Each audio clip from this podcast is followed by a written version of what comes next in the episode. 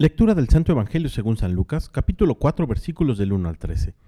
En aquel tiempo Jesús, lleno del Espíritu Santo, regresó del Jordán y conducido por el mismo Espíritu se internó en el desierto donde permaneció durante cuarenta días y fue tentado por el demonio.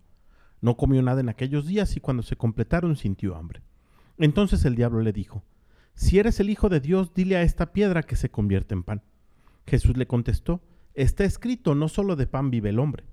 Después lo llevó el diablo a un monte elevado y en un instante lo hizo ver todos los reinos de la tierra y le dijo, A mí me ha sido entregado todo el poder y la gloria de estos reinos, y yo los doy a quien yo quiero. Todo esto será tuyo si te arrodillas y me adoras. Jesús le respondió, Está escrito, adorarás al Señor tu Dios y a Él solo servirás.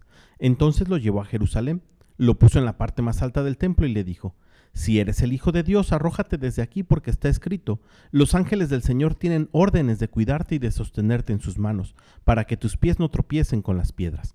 Pero Jesús le respondió, también está escrito, no tentarás al Señor tu Dios. Concluidas las tentaciones, el diablo se retiró de él hasta que llegara la hora. Palabra del Señor.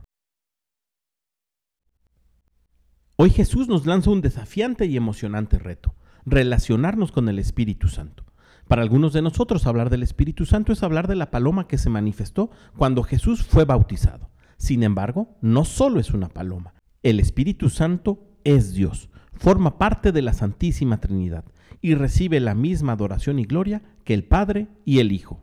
Cuando escuchamos en el Evangelio de San Lucas de hoy que Jesús estaba lleno del Espíritu Santo y que el Espíritu Santo lo condujo por el desierto en donde pudo vencer las tentaciones del demonio, podemos descubrir que el Espíritu Santo trae para nosotros cosas nuevas y buenas. Solo con la ayuda del Espíritu Santo seremos capaces de fortalecer nuestra vida espiritual a través del ayuno, de la penitencia y de la caridad. Y solo con la ayuda del Espíritu Santo seremos capaces de vencer las tentaciones y todas aquellas cosas que nos alejan de Dios. Hagamos hoy el compromiso de buscar en Internet cuáles son los dones que el Espíritu Santo nos regala. Que tengas un gran día y que Dios te bendiga.